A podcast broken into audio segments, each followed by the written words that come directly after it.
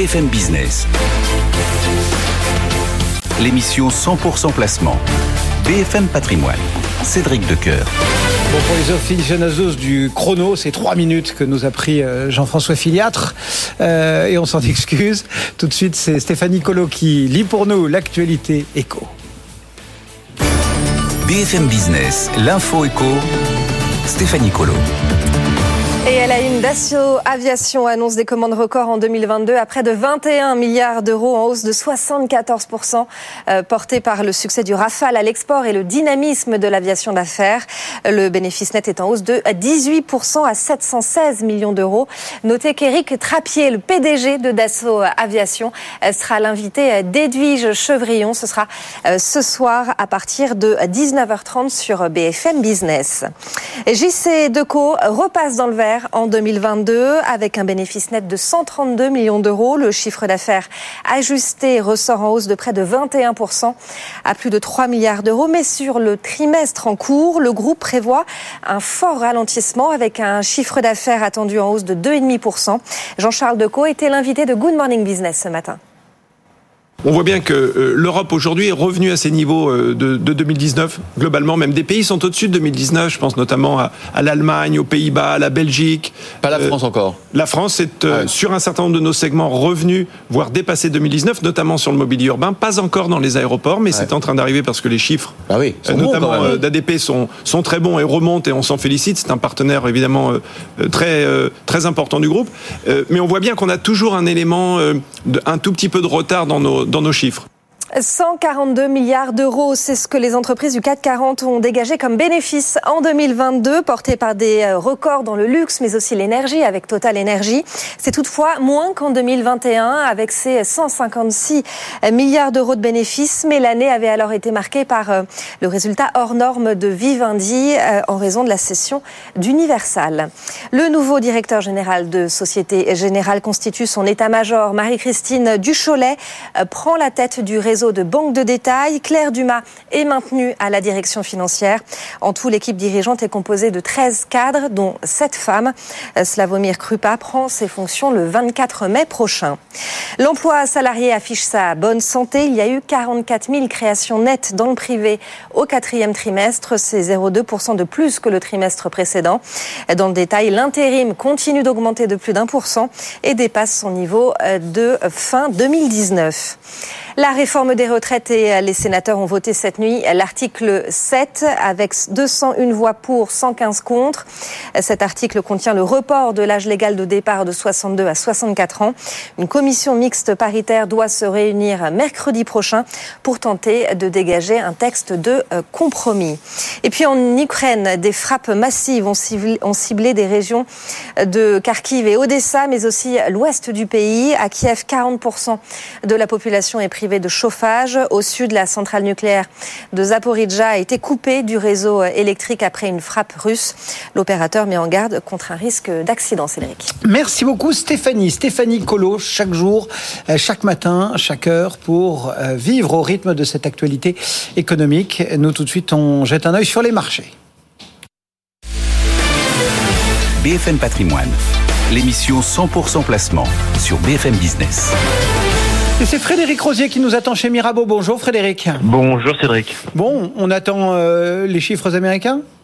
Exactement, exactement. C'est un marché un petit peu en attente. Euh, on sait, euh, le, le marché surveille de près notamment les chiffres du, chômage.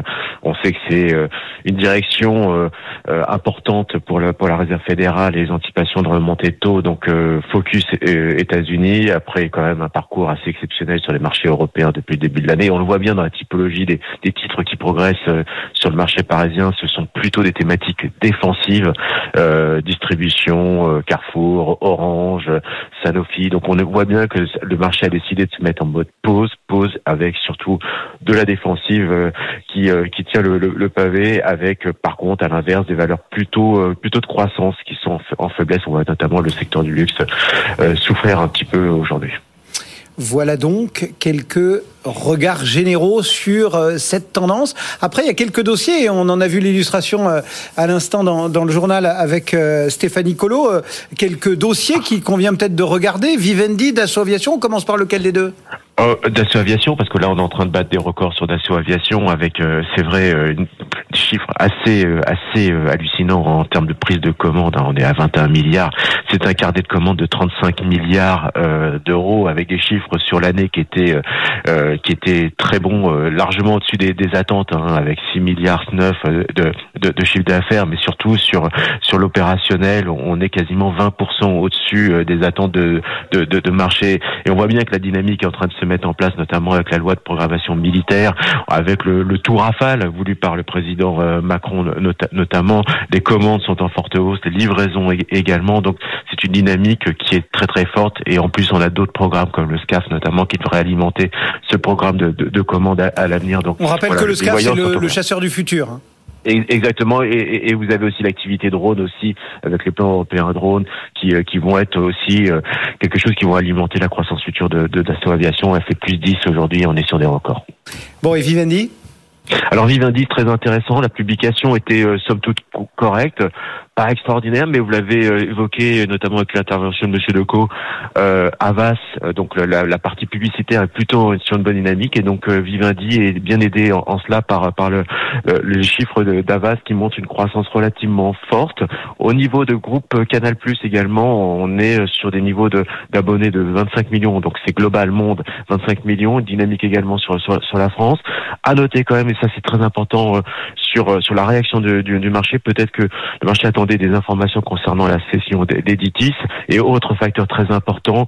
Euh, vous le savez, euh, Vivendi a, a, amené un programme de rachat d'actions détient en autocontrôle 7,2% de son capital, Bolloré détenant 27%. La spéculation autour de notamment d'une OPA sur, sur, sur Vivendi euh, pourrait augmenter dans les jours, jours à venir, notamment parce qu'il y a euh, un membre de la famille Bolloré qui également vient d'intégrer le, le board. Bon, ben voilà quelques idées euh, proposées ce matin par Frédéric Rosier sur ces deux dossiers. Euh, donc, Frédéric, merci beaucoup. Bonne journée sur le marché. Vous nous répondiez depuis Mirabeau.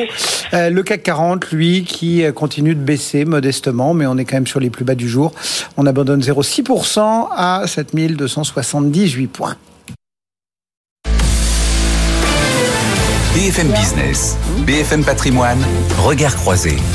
Regard croisé qui accueille ce matin Guillaume Dard. Bonjour Guillaume. Bonjour. Pour Montpensier Finance et Stanislas de Bayancourt. Bonjour Stanislas. Bonjour. Pour Sycomore AM. Alors, Powell. Powell, si vous l'avez bien écouté, Cédric, évidemment. je suis sûr. Alors d'abord, ce qui est... on l'a eu deux fois. Donc. ce qui est très frappant, euh, le format est intéressant parce qu'il est interrogé euh, par hier, c'était donc les, les, représentants, et donc ce sont des créneaux de cinq minutes euh, dans lequel, en fait, le représentant essaye de parler au maximum et Powell essaye de dire le moins de choses possible. Donc, grosso modo, on lui dit alors vous allez beaucoup monter les taux. Il fait euh, ça dépend. Euh, mais vous savez que c'est dangereux pour l'emploi. Oui, mais l'inflation c'est très dangereux aussi. Donc, il faut vraiment pour décrypter au millimètre. Euh, Parler le banquier central ouais, très en détail ou, ou imaginer. Hein. Donc ce qu'on a compris, c'est qu'il n'allait pas baisser les taux d'intérêt. Ça, c'est la seule chose qui soit sûre. Mais il a dit, grosso modo, bah, ça va dépendre des, données. Ça va dépendre des données. Mais ce que le marché en a déduit, c'est que comme les données sont pas mauvaises sur le front de l'emploi globalement et la marge de l'économie, donc il a un peu de marge d'augmentation. Et le risque, et on y arrive, c'est que certaines estimations de, de, hausse par le marché vont presque jusqu'à 6%. Ouais, ça, et 6%, hein, c'est le seuil extrêmement dangereux. Qu'est-ce que vous avez retenu de ce petit jeu de ping-pong Depuis un mois, on a quand même eu un net, une nette remontée des anticipations de taux, à la fois en zone euro et aux États-Unis, parce qu'ici. Ouais, et puis euh, même en Angleterre, enfin, j'ai ouais, partout. Hein, le... On attendait jusqu'à 3,25, on va probablement plutôt dépasser même les 3,5 en zone euro, donc c'est un, un, mouvement qui s'est fait partout. La grosse différence, c'est qu'aux États-Unis, les marchés ont commencé à comprendre que les taux ne rebaisseraient pas aussi vite qu'anticipé. À une époque, ils, attendaient les premières baisses de taux pour l'été. Là, on a bien compris le message, parce que finalement, le point oui, important... donc finalement, c'est la Fed qui a, entre guillemets, gagné le bras de fer, quoi, qui a imposé sa le vision. Marché, elle a imposé ouais, sa ouais. vision. Parce que le point important, c'est pas quel sera le, le niveau terminal des taux d'intérêt, est-ce que ce sera 5,5, 5,75, c'est combien de temps on va rester sur ce plateau élevé. Et c'est là où finalement le message a le plus infusé, et notamment aux États-Unis, parce qu'en zone euro, c'était bien intégré, c'était moins le cas aux États-Unis.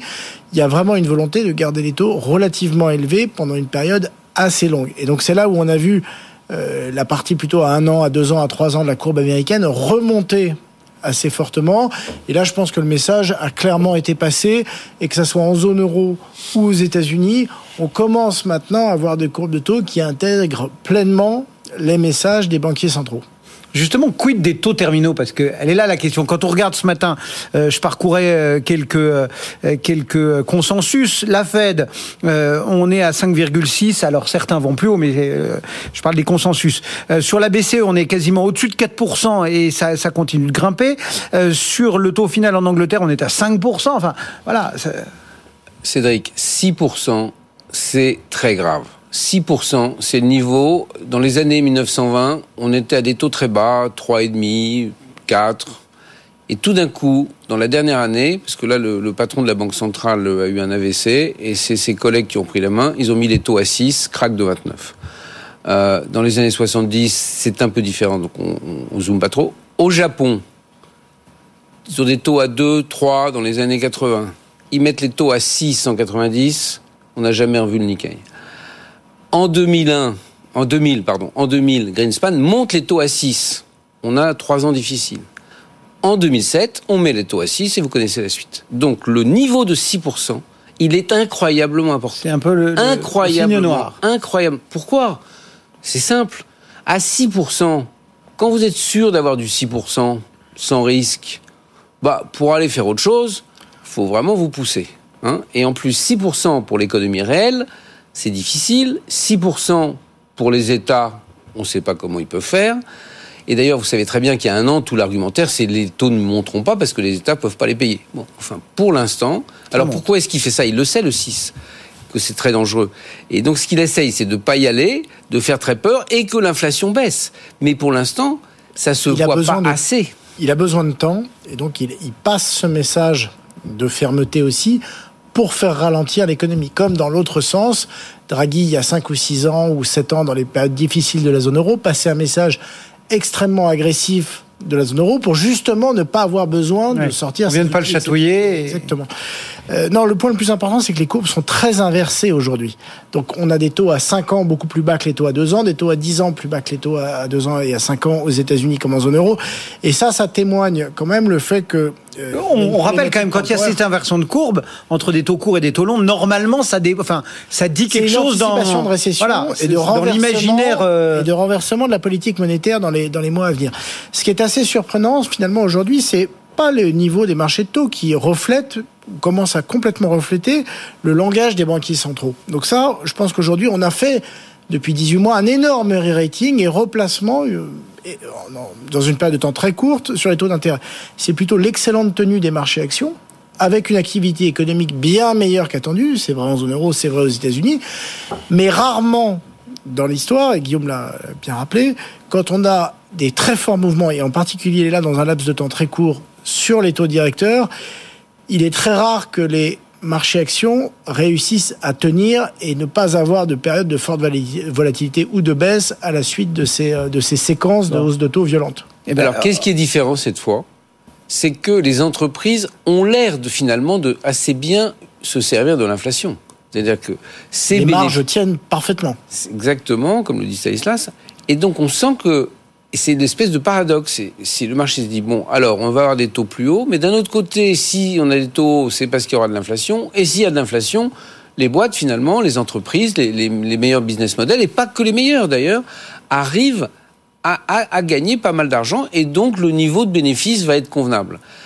Et, c'est là où c'est Bah, du coup- c'est toujours un peu différent. Eh ben, du coup, reprenons un banquier central, euh, Alan Greenspan. Du coup, vous diriez quoi euh, Exubérant ou rationnel pour, le, pour nos marchés? Est-ce Ah, que- il- est-ce qu'ils ont trop chaussé leurs lunettes roses? Entre les deux, entre les deux, parce que la rationalité, c'est justement euh, la capacité des entreprises à faire face, euh, euh, pour l'instant, à utiliser assez bien le contexte inflationniste, sauf si finalement ils sont rattrapés par plus de, hauts de coûts- de et qui n'arrivent plus à transmettre euh, leur prix. Donc il y a une certaine rationalité du marché. C'est vrai que Et une niveau- certaine exubérance. Oui, mais certaine- aussi le niveau des taux d'intérêt, est-ce que pour LVMH, il change grand-chose? Ce qui compte pour lui, c'est qu'il y ait beaucoup de Chinois qui consomment. Il faut aussi remettre la phrase, la phrase de Greenspan dans son contexte. Non, mais lui, c'était l'exubérance irrationnelle. Exactement.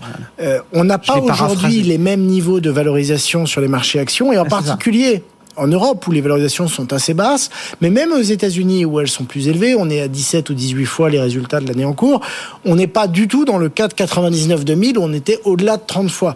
Donc on peut s'interroger en disant tiens pour les moments les marchés tiennent bien, ce qui est vrai, mais c'est vrai parce que les résultats sont très bons et en particulier en Europe. Par ailleurs, les guidance pour 2023 donnés par les entreprises sont relativement prudentes, donc ils se sont laissés des marges de manœuvre. Et en plus, les valorisations sont pas trop élevées. Donc on n'a pas tout à fait le même cocktail qu'en 2000, où on est parti avec... Et c'est ça qui justifie, entre guillemets, un retour du goût du risque? Alors le retour du goût du risque, il est d'abord parce que le risque est rémunéré. Euh, on se remet il y a 18 mois, vous aviez moins 0,50 de rendement sur à peu près toute la courbe d'obligations d'État ou zéro sur les obligations très longues, vous aviez même pas 1% sur les obligations investment grade et les marchés actions étaient sur des niveaux de valorisation assez élevés. On revient un an et demi après, on a une rémunération très attractive sur les obligations d'entreprise. Euh, quand on fait des mix avec de l'investment grade et du yield, nous on voit on est au-delà de 6% de rendement, donc ça l'obligataire retrouve de l'intérêt, donc on retrouve l'appétit de la part des investisseurs institutionnels, mais également particuliers pour cette classe d'actifs-là. Sur les actions, on a de très bons résultats, des valorisations qui sont pas tellement élevées en Europe, donc là aussi il y a de l'intérêt. Et aux États-Unis, c'est peut-être là que c'est un petit peu plus challenging, et d'ailleurs on le voit très bien dans les reports d'actifs. Pour la première fois depuis de nombreuses années, on le voit dans les fonds systématiques, dans les investisseurs institutionnels, on a plutôt des flux d'investissement positifs vers les actions en dehors des États-Unis mmh. et légèrement négatifs aux États-Unis. Ce goût du risque, vous, le percevez aussi? Il est là, vraiment? Oui, enfin, ça dépend où. Globalement, il doit être là puisque les marchés sont à un bon niveau. Il, il est là aux États-Unis, mais plus sur le retail que sur le marché institutionnel. En Europe, les institutionnels sont très prudents depuis très longtemps. Donc, ils n'ont pas modifié leur, tout à fait leur appétit au risque. Ce qui est d'ailleurs un des facteurs positifs, c'est que les institutionnels sont plutôt sous-investis et que donc euh, euh, ah. ils achètent quand le marché baisse. Donc, euh, et donc, donc, donc, ça, c'est. Mais ça pourrait nous mener jusqu'où? Parce que je vous cache pas que les traders, évidemment, alors, ils ont commencé à nous parler des, des 8000. Enfin, Est-ce qu'on peut y croire vraiment sur le CAC? Il y a une donnée qui, qui là change un peu le jeu. Vous connaissez les hedge funds. Les hedge funds, il y en a plus de toutes sortes, de toute nature. Mais il y a ceux qu'on connaissait euh, dans les années 80-90, c'était les macro hedge funds, c'est-à-dire ceux qui bougeaient les devises, les niveaux des taux d'intérêt. Et ceux-là, ils n'ont pas gagné d'argent de 2010 à 2019. Et là, depuis trois ans, ils commencent à, à regagner parce qu'il y a des grands mouvements. Et donc, ce sont c'est beaucoup d'argent qui peut se déplacer d'une façon à une autre, c'est-à-dire que ça peut vous décaler l'euro-dollar, ça peut décaler le yen, ça peut décaler les marchés d'actions rapidement parce que ils ont une force de frappe où tout d'un coup ils, peuvent renverser le marché et, donc ça peut permettre des épisodes de volatilité assez forts. Ce qu'on voit notamment sur ces fonds-là, c'est que la, taille des fonds systématiques, c'est-à-dire gérés par de l'intelligence artificielle, de plus en plus importante. Et c'est des fonds qui avaient des positions nettes très vendeuses, notamment sur les actifs européens, et qui, à partir du mois d'octobre, ce sont eux qui ont commencé à couper leurs positions vendeuses, et ça a très fortement euh, participé et soutenu le rebond depuis. Ce qu'on voit, c'est que ça s'est quasiment pas interrompu entre octobre et février, donc on a eu des flux d'achats, plutôt euh, ils ont cessé les positions vendeuses, mais pour les couper, il faut racheter. Et donc c'est ça qui a notamment alimenté la hausse du marché sur cette période. C'est-à-dire qu'eux, ils ne se posent pas la question est-ce que c'est trop cher, pas trop cher C'est une tendance là. Enfin, c'est une tendance, c'est-à-dire que tant que ça gagne, ça gagne. Et donc, euh, être long le marché européen, short le, le marché américain, ça gagne, et donc il continue. Donc ça, c'est un des facteurs qui est un facteur endogène au marché. C'est au-delà du raisonnement économique qu'on est en train de tenir. Le raisonnement économique qui tient le marché européen. Mais bon, cela étant dit, mais c'est eux qui font. Euh, quand Jean-Louis vous parle tous les matins, il vous dit ah il y a pas de volume, il y a un peu de volume. Ah voilà les algos, voilà les algos. bah, ils arrivent les algos. Euh, il y a quelques heures, Thibaut Prébet, euh, financier à Bevel, nous disait, euh, en gros, en schématisant, 90-2000, c'était les émergents qui bénéficiaient de la tendance de fond. Ensuite, 2000-2010, ça a été, en gros, non, enfin, voilà, les émergents les États-Unis. Les États-Unis, voilà. Et puis, depuis le début de cette décennie, c'est plutôt l'Europe qui a le vent en poupe. Et puis, je lui rétorquais, je disais, Thibaut, moi, j'ai l'impression que depuis que j'ai la chance d'animer ces, ces émissions chaque matin, j'ai l'impression que chaque début d'année, on nous dit cette année, ce sera l'année de l'Europe et pour l'instant, on n'a pas vu grand. Enfin, si, là, cette année peut-être, mais bon. On a vu, on, a vu. Je crois qu'on a assez bien décrit avec Stanislas le, mécanisme, c'est-à-dire qu'il y a des gros, les flux, si vous voulez, un marché. il se cote à la valeur de l'acheteur ou du vendeur marginal. C'est-à-dire que s'il y a davantage d'acheteurs marginaux, euh, vous avez cette hausse. Donc, il y a un aspect technique. L'aspect fondamental, on l'a développé, les, résultats des entreprises sont assez bons. Et puis, pour le CAC, on le sait, il y a un aspect encore plus spécifique, c'est le poids des valeurs du luxe. Euh, Qui sont bien portés aujourd'hui par la réouverture de la Chine. De la Chine, voilà. Donc, euh, Donc ça veut dire que notre indice CAC, qu'on commande quand même malgré tout jour après jour, c'est plus devenu un indice national, c'est plus devenu un indice, c'est un indice sectoriel, c'est un indice du luxe, quoi.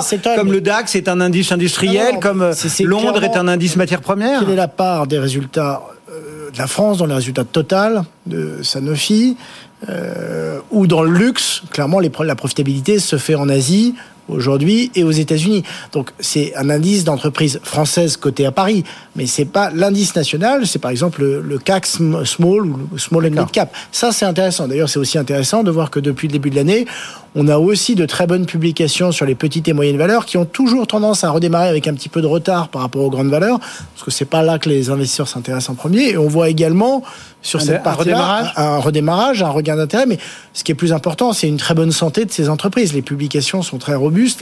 Elles publient toujours un petit peu en décalage par rapport aux grandes. Et là, depuis la fin du mois de février, le début du mois de mars, c'est très constructif aussi. Donc ça, c'est quand même de nature à rassurer et à être assez positif. Oui, les small et mid cap, enfin les petites et moyennes valeurs, condition quand même de pas mal choisir les thématiques qui, les portent. Je pense que euh, en, rationnel, c'est un niveau. La prime, la prime relative aux grandes a beaucoup diminué.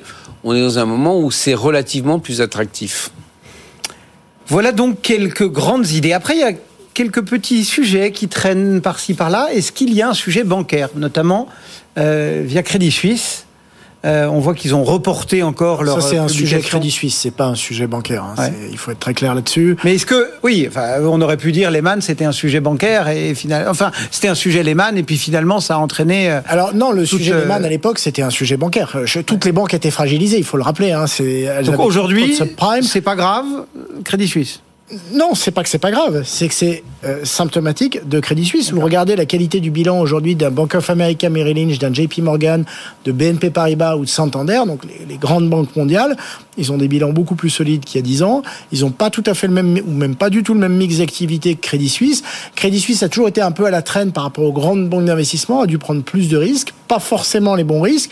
Et il y a eu une concomitance sur deux affaires en particulier de pertes pour Crédit Suisse. Et comme Crédit Suisse est assis aussi sur un, métier assez important de private banking, où là la réputation de la banque est très importante pour ses clients, si vous faites des, pertes sur les marchés d'investissement, évidemment, ça écorne votre réputation et du coup, vous avez, vous prenez un, coup également sur votre métier euh, traditionnel de private banking. Et donc, ça explique aujourd'hui les difficultés dans lesquelles se trouve euh, Crédit Suisse. Ça veut dire que c'est très bien écrit, donc je ne reviens pas en détail, mais que les bancaires, il faut les prendre tactiquement, pas stratégiquement, et qu'il faut en plus être quand même attentif dans le choix, parce qu'il peut y avoir des situations idiosyncratiques, un problème isolé d'une banque qui ne veut pas dire qu'il est systémique, et puis dans certains cas, le isolé annonce le systémique, donc euh, donc c'est pas une bonne thématique long terme. Il faut essayer vraiment d'être sur des thématiques porteuses. Il faut être sur toute la transition climatique qui va porter.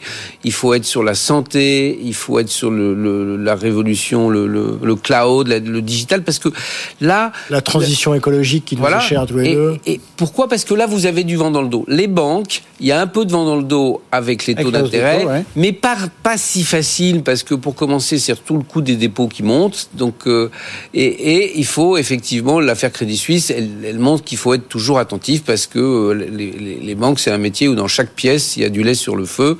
Et comme me l'a dit un jour euh, l'ex-patron de Lazare Watine, et Guillaume, il y a un gars qui pousse le réostat à fond. Donc, euh, donc il faut, faut en profiter à certains moments. Ça peut pas être le fond d'un portefeuille. Merci beaucoup à tous les deux. C'était passionnant. Du coup, le temps est passé très très vite. Euh, Guillaume Dard, donc, mon pensier finance, Stanislas de Bayancourt pour Sycomore AM, était au cœur de Regard Croisé. Très bonne fin de journée à tous les deux sur les marchés. Les marchés, on s'y reconnecte, mais du côté trader dans un instant, c'est Jean-Louis Cussac qui suit les évolutions de marché pour nous depuis Perceval Finance Conseil et on le retrouve dans un instant. À tout de suite.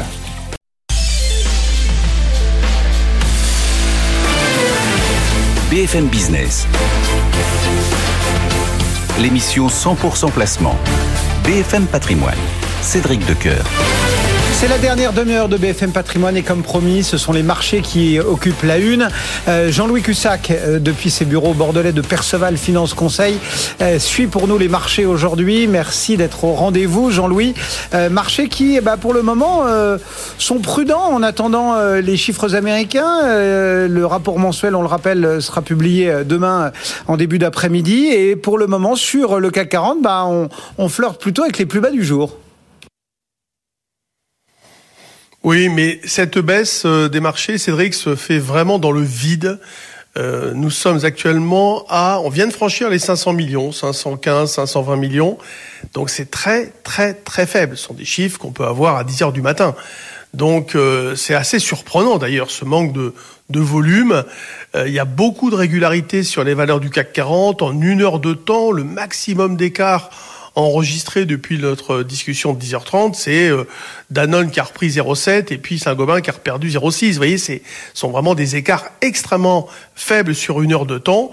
Et euh, donc, euh, on peut pas tirer de conclusion forte de cette de cette séance. On peut parfaitement avoir un rebond il n'y a pas sur ce marché des, des ventes de conviction ou des ventes qui pourraient amener euh, un, je sais pas comment dire, mais des, une inquiétude, un côté systémique. Non, vraiment, il y a, c'est, c'est, c'est, le calme absolu. on peut, on peut regagner 0,5, 0,7% comme on l'a fait tous ces derniers temps extrêmement facilement. Les, les faiblesses, tous ces derniers temps ont été extrêmement temporaires et de faible amplitude. Euh, il y, a, évidemment des, investisseurs qui se posent beaucoup de questions sur euh, les prochaines décisions, la prochaine décision euh, de la Fed. mais même Powell a dit qu'il n'y avait pas de décision qui était prise actuellement sur les taux, que tout était encore possible en fonction des statistiques. Donc, si vous voulez, les, acteurs des marchés restent accrochés à ces statistiques, réagissent parfois violemment à ces statistiques qui, ben, si par exemple demain l'emploi est mauvais, ben on montera. Et si l'emploi euh, est vigoureux, euh, ben on baissera, mais on monte derrière en général. Donc on peut très bien réitérer euh, les mouvements faits précédemment. L'euro-dollar, bon, ben c'est reprend un peu parce que Hier, il y avait une accalmie sur les taux souverains à 10 ans. Ça se retend un petit peu, mais bon, c'est déjà recalmé là. Et l'euro-dollar donc a, stoppé son repli. C'est un peu un peu rebondi, mais rien non plus d'extraordinaire de ce côté-là. C'est vraiment une séance de, transition un petit peu en roue libre, mais avec un marché qui ne montre pas de signes de faiblesse marqués qui permettraient d'envisager la fin de quoi que ce soit. Non, tout reste possible, y compris une reprise et un franchissement des derniers plus hauts dans les, dans les prochains jours, et notamment à l'approche de l'échéance des contrats futurs euh, le 17 mars, euh, c'est encore possible. Merci beaucoup Jean-Louis. Jean-Louis Cussac, Perceval Finance Conseil, qui nous accompagne chaque matin pour lire graphiquement le marché du jour. Tout de suite, on continue à vous donner un maximum de conseils. BFM Business, BFM Patrimoine, sur le green. Sur le Green qui accueille ce matin Michael Mango. Bonjour Michael. Bonjour. Merci d'être avec nous pour Two Degrees Investing Initiative. Vous en êtes le directeur scientifique et avec vous, euh, ce matin, on met à la une les obligations vertes qu'on appelle souvent aussi des green bonds. Et la semaine dernière, l'Europe, alors on va prendre tout le monde, hein, le Parlement, la Commission, les États membres, se sont entendus pour euh, un accord autour de ces normes euh, sur ces obligations vertes pour, bah, on va pas se cacher à son petit doigt, éviter le greenwashing. Pourquoi il y a un fort risque de greenwashing sur ces produits? Bah, Dans les green bonds, c'est un peu comme à la Samaritaine, on trouve de tout. On trouve de tout. Euh, parce on a même trouvé un crocodile. Oui, mais euh, parce qu'il y a, il y, a, il y avait pas de normes jusque là, il y avait que des standards de place, de marché, qui permettaient, qui donnaient un petit cadre, mais un cadre uniquement volontaire, avec des recommandations, mais aucune aucune obligation. Et, et du coup, vous aviez euh, plein de projets différents qui étaient financés par des green bonds et puis des émetteurs différents, certains étant alignés avec les accords de Paris, d'autres pas du tout alignés. Donc il y avait de tout jusque-là. Donc il fallait un peu remettre de l'ordre dans la maison. Pas facile d'y faire son marché. Du coup, que prévoit cet accord que j'évoquais? Alors ce, euh, déjà, il prévoit que les projets financés par les obligations vertes doivent être parfaitement alignés avec la taxonomie européenne avec juste une, une petite marge de manœuvre de 15% sur des secteurs qui ne seraient pas encore couverts par la taxonomie européenne. Donc déjà, les projets doivent être clairement en Donc, phase avec la si taxonomie. on est dans la taxonomie, on est bon. il faut être. euh, et si on n'y est pas encore, on a une petite marge de manœuvre. Voilà, mais, euh, mais et dès faut- qu'on y sera, ce sera fini. Exactement, exactement. Et deuxièmement, euh, vous devez euh, montrer comment les projets qui sont financés par l'obligation verte sont en accord avec vos plans de transition au niveau de l'ensemble de l'entreprise. Du coup, ça permet d'éviter que des entreprises qui euh, auraient juste des tout petits projets verts, mais qui seraient pas du tout alignés avec euh, l'esprit des accords de Paris, puissent continuer d'émettre ce, ce genre de produits. Donc au moins, on, on enlève ce risque-là, Bon. Donc c'est pour que les règles soient plus clair. plus claires. Euh, Est-ce que ça va permettre, du coup, avec ces barrières, d'éviter le, le- le petit inventaire que vous aviez fait au début, le on trouve tout. Euh, en, en clair, est-ce que le greenwashing va prendre un peu un coup au moral? Oui, il va prendre un coup, mais sachez que euh, ces standards, donc ça c'était vraiment le fruit des négociations entre le Conseil et, et- et le Parlement, c'est- euh, vous pourrez toujours en Europe émettre des obligations vertes, même quand ces standards vont, euh, vont, vont être euh, mis en place, parce qu'il euh, ce sera juste une sorte de label pour les premiers de la classe en fait.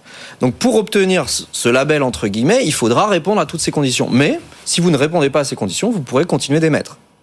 Donc il y aura, on va dire, un marché green à bonds. Oui, des green bonds, mais pas des green bonds européennes. Ah, Eh oui, la petite différence. Donc vous allez avoir un marché ça à va trois- faire un label de plus, quoi. on peut dire ça comme ça. Et vous allez même, et c'est même pire que ça. Donc on pourrait se dire, on va avoir un marché à deux vitesses.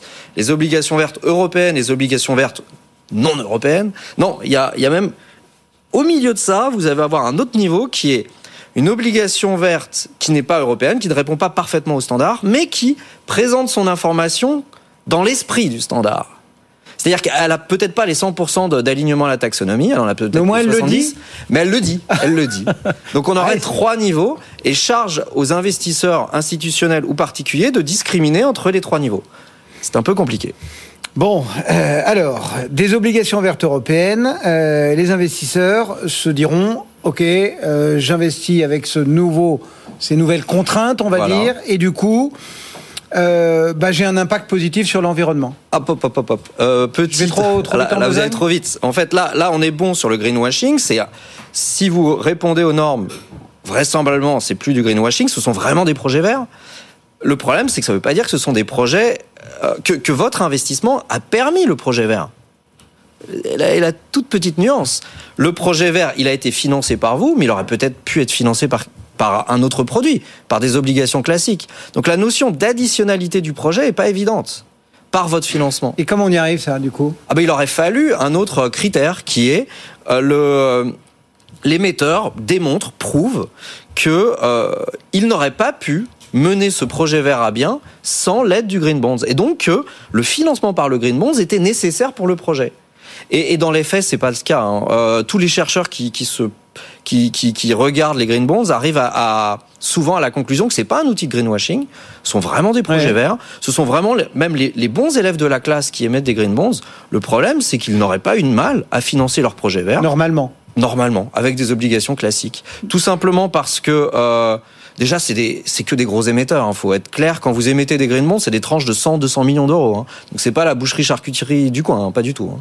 Et deuxièmement, quand on regarde les conditions de marché auxquelles elles sont émises, bah, c'est exactement les mêmes que les conditions de marché sur les obligations classiques. Donc, pour bien vous comprendre, Michael, euh, une green bond, grâce à cet accord, on va Sera être verte. d'accord que ce sera plus du maquillage. On est d'accord. En revanche, il faut être conscient que c'est un brin de la com. C'est un outil de com. Honnêtement, c'est largement un outil pour de com. souligner le fait que tiens, j'investis vert. Exactement, exactement. J'aurais pu le faire autrement. Mais j'aurais pu le faire autrement. Et, euh, et, et vraiment, le, le point essentiel, c'est que il y a aujourd'hui aucun intérêt financier pour les entreprises à émettre des green bonds parce que les conditions auxquelles elles sont émises sont exactement les mêmes. Et ça leur coûte parce que le suivi des projets verts à l'intérieur des green bonds nécessite un audit qui est coûteux. Et donc, qu'est-ce qu'il y a en face Vraisemblablement que de la com? C'est-à-dire que vous pouvez, à un moment, euh, mettre euh, un coup de projecteur sur vos projets verts. Michael Mango qui nous proposait ce matin de décortiquer un petit peu cet accord survenu au niveau européen. Merci beaucoup d'être passé nous voir pour Two Degrees Investing Initiative. À très bientôt. Le marché parisien, lui, ben, il reste pour le moment euh, en attente. Hein. Jean-Louis Cussac le rappelait, peu de volume et euh, une baisse de 0,54%, 7284 points. BFM Business. BFM Patrimoine, les réponses aux questions. Et on retrouve euh, ce rendez-vous quotidien qui nous tient à cœur, répondre à toutes vos questions avec la complicité ce matin euh, de Jean-François Fiat pour Marché Gagnant. Vous êtes prêts? Je vous écoute. On a une question que nous a envoyée Edith. J'ai téléchargé, nous dit-elle, des cours de bourse d'une action sur un site boursier. Et quelques temps plus tard, elle a recommencé. Et elle ne comprend pas pourquoi ce n'était plus les mêmes cours. Je dois vous avouer que, méchamment, j'ai un peu rigolé en lisant la question. Eh ben, je vais Et après, dire- je me suis Eh dit. ben, je vais vous dire. Eh ben, je vais vous dire. C'est marrant parce que je l'ai récupéré tout à l'heure en passant en régie. On m'a dit, euh, Edith, euh, t'es sûr qu'on prend la question d'Edith ou euh, c'est n'importe quoi? Parce que les cours changent. Donc, oh, bah, c'est normal que c'est plus les mêmes. Et je dis, mais les cocos, vous passez à côté d'un truc parce que la question que nous pose Edith, elle est intéressante. Alors, allons-y. Je vais vous l'expliciter la question, la question d'Edith de la manière suivante. Je vais prendre un cas pratique. Edith, euh, elle fait euh, peut-être d'ailleurs comme je fais pour le suivre le portefeuille de marché gagnant, c'est-à-dire que sur un site j'ai une liste de cours de valeurs et je télécharge régulièrement les cours pour pouvoir les intégrer dans mon tableau Excel et pour pouvoir suivre mes porte le- le portefeuille. Donc, vraisemblablement, on s'est retrouvé dans une situation où Edith, un jour, elle télécharge, elle a une action, on va l'appeler A, et elle télécharge les cours de A à la date du 1er janvier 2023, et on lui dit, le 1er janvier 2023, le cours, c'est 45 euros.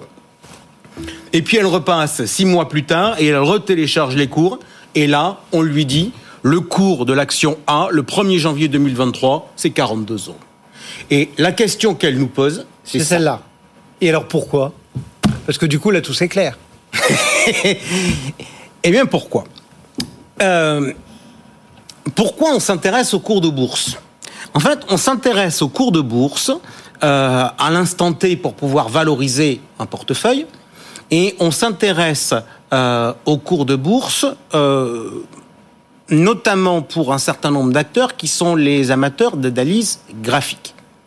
Et les amateurs d'analyse graphique, ils aiment avoir des choses, on va dire, entre guillemets, à périmètre comparable, ce qui fait qu'il y a une technique qui s'appelle l'ajustement des cours. Quand est-ce que l'on ajuste des cours? On ajuste les cours dans un certain nombre de situations. Première hypothèse, on ajuste le cours lorsqu'il y a une division du nominal. Autrement dit, ça, la division du nominal, euh, ça se pratique beaucoup aux États-Unis euh, sur les grosses valeurs quand ça commence à coûter trop cher. Vous avez en clair, euh, genre quand un titre atteint 1000 euros, on dit on va faire 10 titres à 100 euros. À 100 euros, exactement. Et donc vous voyez que si vous regardez le cours sur un graphique, si vous ne faites pas d'ajustement, vous avez un Vous prenez cours un qui- gadin. Vous avez voilà un cours qui évolue aux alentours de 1000 euros, qui soudain se prend un gigantesque gadin et qui ensuite euh, continue aux alentours À de 100 100 euros. Et donc, qu'est-ce qu'on dit d'un point de vue technique? On dit, mais le gars qui avait en fait une action à 1000, il a 10 actions à 100. Donc, on va ramener l'ancien cours à la nouvelle parité. Et donc, le cours de 1000, il ne va plus du tout apparaître. Et vous allez avoir un cours qui va euh, être corrigé pour tourner toujours au- autour de 100. C'est la logique de l'ajustement. Et donc là, vous prenez un cas qui est, qui est très intéressant. C'est le gadin. C'est le plus simple à comprendre. On peut avoir Et d'ailleurs, parfois, l'ajustement se fait avec un peu de retard. Et sur les graphes de certains sites boursiers, pendant quelques temps, on voit le gadin. Voilà. Et si on n'a pas été au courant qu'il y avait cette opération sur titre, On s'inquiète. Alors, on a on se évoqué demande ce qui se passe. On a évoqué la, la division du nominal. On peut évoquer euh, euh, l'autre situation qui ressemble beaucoup, c'est le regroupement de titres. C'est genre, vous avez une boîte euh, qui va super mal.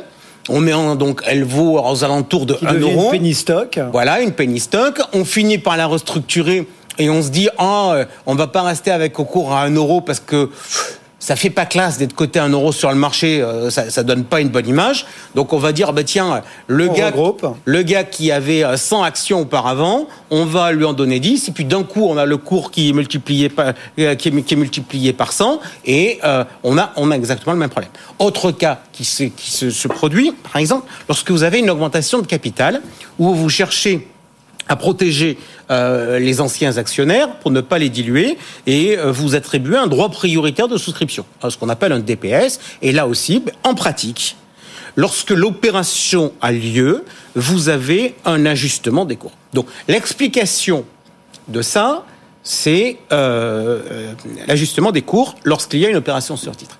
Alors ça la perturbe, et moi je vais vous dire, je, vais un peu quelque part un peu comprendre sa perturbation sur un certain nombre de choses. D'un point de vue analyse technique, c'est très bien. D'un point de vue suivi des portefeuilles, c'est très embêtant. C'est très embêtant. Pourquoi? Parce que là, on est en train de penser en philosophie euh, trader entre guillemets, qui va regarder les zones d'accumulation, les zones de résistance, etc. En revanche, si on est dans une approche plus traditionnelle, par exemple, où on regarde ses prix de revient, etc., eh bien, on va plus jamais, lorsqu'il y a une opération sur titre, retrouver son cours d'origine. Et là où j'ai un problème tout particulier, c'est que, je ne sais pas si vous avez constaté, mais il y a aujourd'hui tout un tas d'opérations euh, qui ont lieu euh, sur des titres. Euh, où en fait on fait des scissions, mais on fait pas des scissions sous la forme traditionnelle, on fait des scissions sous la forme de dividendes. Or, c'est marrant, mais qu'est-ce qu'on dit? On dit que lorsque l'on a une distribution d'actions, le cours de l'action baisse. Et lorsque vous regardez s'il y a un ajustement, dans la majorité des cas, il n'y a pas d'ajustement. Euh, en revanche, lorsque vous avez un gros dividende, vous avez un ajustement. Et, et, un exemple tout bête, vous avez une société qui vaut 100, qui va euh, distribuer un, faire une distribution exceptionnelle d'un titre euh, d'une filiale, on va dire va faire un spin-off, quoi. Voilà, un spin-off, mais d'habitude le spin-off on le faisait de manière euh, capitalistique. Là, on, on dit c'est un dividende exceptionnel. Donc on va corriger le titre et donc du coup les anciens cours que je vais avoir ne correspondent plus à rien et surtout ne correspondent plus du tout à la valeur des titres que j'ai en portefeuille. Parce que quand j'ai une opération où j'ai un spin-off en mode distribution du dividende où je passe de 100 à 80 et où on m'a filé 20 de dividendes, ça n'empêche que ma plus-value, lorsque je vais devoir la calculer, mon prix de revient d'origine, ça restera 100. Donc voilà. Donc euh, contrairement à ce qu'on a pu croire en, vo- en voyant cette question, elle est pas si idiote et elle pose pas mal de questions. Moi, j'en tire, je, je tire deux conclusions sur cette question-là. La première, c'est que je pense que les sites qui offrent des options de téléchargement devraient être beaucoup plus clairs sur Le devrait fait préciser que le fait qu'il y a eu une opération. non, sur le fait que ce soit ajusté ou que ce ne soit pas ajusté, que beaucoup plus souvent on soit en mesure d'offrir des cours non ajustés, parce que la majorité des gens ont, ont des cours qui sont euh, qui, qui sont non ajustés. Comme si on rentre sur ces sujets-là, par exemple, vous savez que tous les sites ne calculent pas les performances de la même façon. C'est-à-dire que vous pouvez avoir sur une action, vous pouvez regarder la performance de deux titres, vous n'aurez pas la même performance parce qu'ils ne les calculent pas de la même façon. Donc, d'un point de vue très technique, ça serait quand même pas mal. Et puis le deuxième sujet, qui est d'une question de fond, puisque j'en parlais, il faut qu'on arrête de faire euh, ces scissions à base de, distribu- de dividendes exceptionnels, parce que c'est très pénalisant pour les On, on- peut donner un petit conseil aussi euh, aux utilisateurs de tous ces sites, c'est essayer de le faire vraiment hors marché, euh, probablement aussi en cours de week-end quand vous faites un téléchargement, histoire que tout soit bien euh, purgé, mis à jour, parce que les delays, euh, enfin les, Exact. Non, non, mais Il y a la des- fréquence de rafraîchissement de toutes ces listes pas, euh, et pas, et pas la, même. Tout le monde ne fonctionne hein. pas sur la même règle avec les méthodes de calcul. Et ça serait bien qu'on mette un peu de rigueur. Ouais. Et en tout cas, qu'au moins qu'on dise comment on fait les choses. Voilà donc, Edith, cette question qui avait de fait fait rigoler ou ricaner un petit peu les gens et qui méritait qu'on s'y attarde avec pédagogie. Jacques, euh, lui, il a regardé les seuils d'exonération fiscale euh, pour euh, bah, le recouvrement des prélèvements sociaux, pour la plus-value de rachat d'assurance vie, pour euh, les bénéficiaires d'assurance vie, et il se dit ah c'est les mêmes depuis des plombes. Euh, bref, le Trésor, l'administration fiscale, euh, s'aperçoit pas que le contribuable, il a de la de l'inflation lui aussi. Euh, Il faudrait revoir, euh, appliquer 6% euh, aux 152 500 euros de l'assurance vie, par exemple on va être, on, on va être très honnête, Jacques.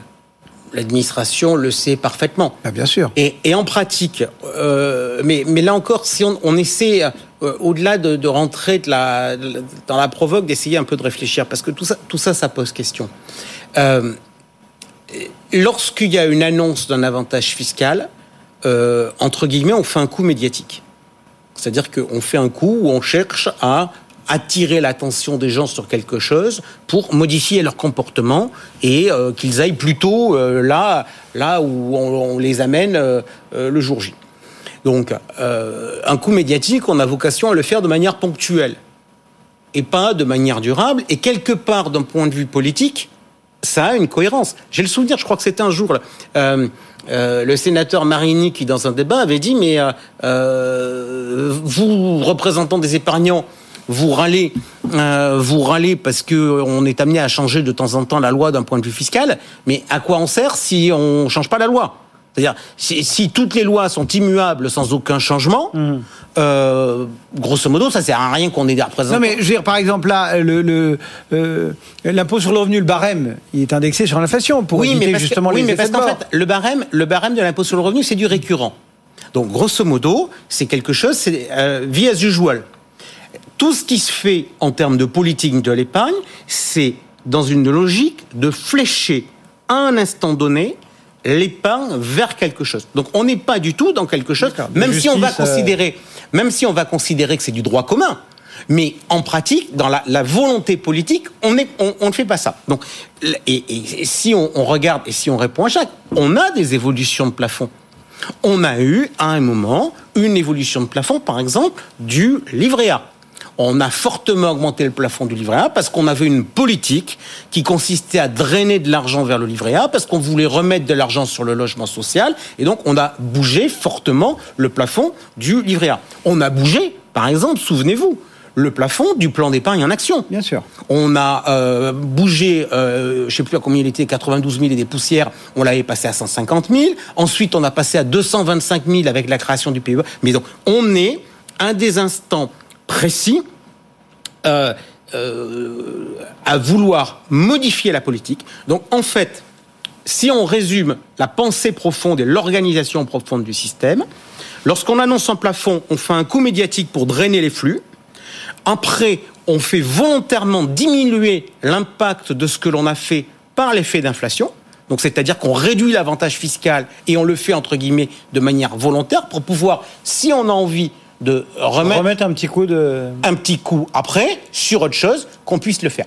Et ça, moi je pense qu'un beau jour, on devrait réfléchir à ça.